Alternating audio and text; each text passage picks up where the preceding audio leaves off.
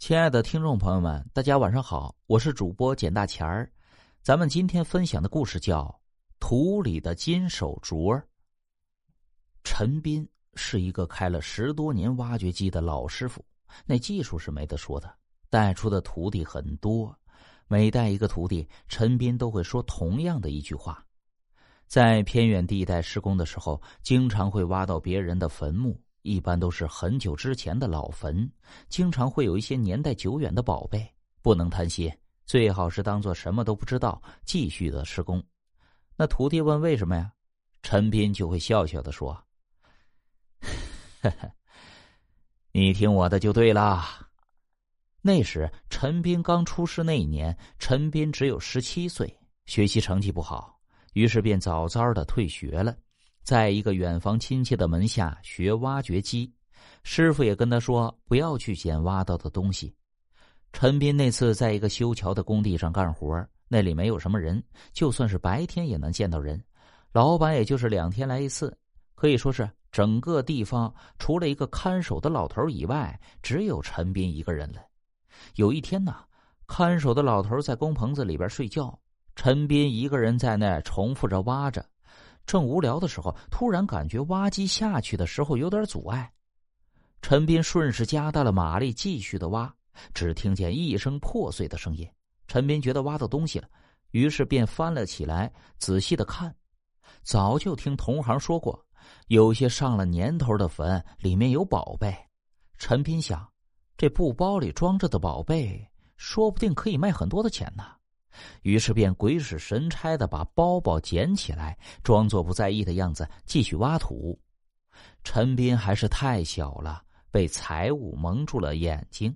结果挖土的时候，老是有一个年迈的声音在陈斌的耳畔响起：“把手镯还给我。”陈斌摇了摇头，以为是长时间的工作有点累，有点恍惚了，于是便把挖机停了一下，想休息一下。谁知道陈斌恍惚间看见一个拄拐杖的古装老太婆指着自己在说着什么。陈斌走过去仔细的听了起来，才发现老太婆说的是：“谁叫你把我的手镯拿走的？”那是我老头子给我的，还给我，还给我！说着，还用着拐杖在打陈斌。陈斌猛然就醒了过来，发现自己不知道什么时候睡着了。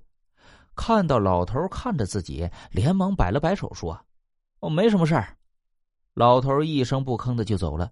陈斌用手擦了擦脸上的汗，却发现手臂上多了几条青紫的伤痕，就和刚才老太婆打的一模一样。再把包裹拆开一看，一对金手镯子。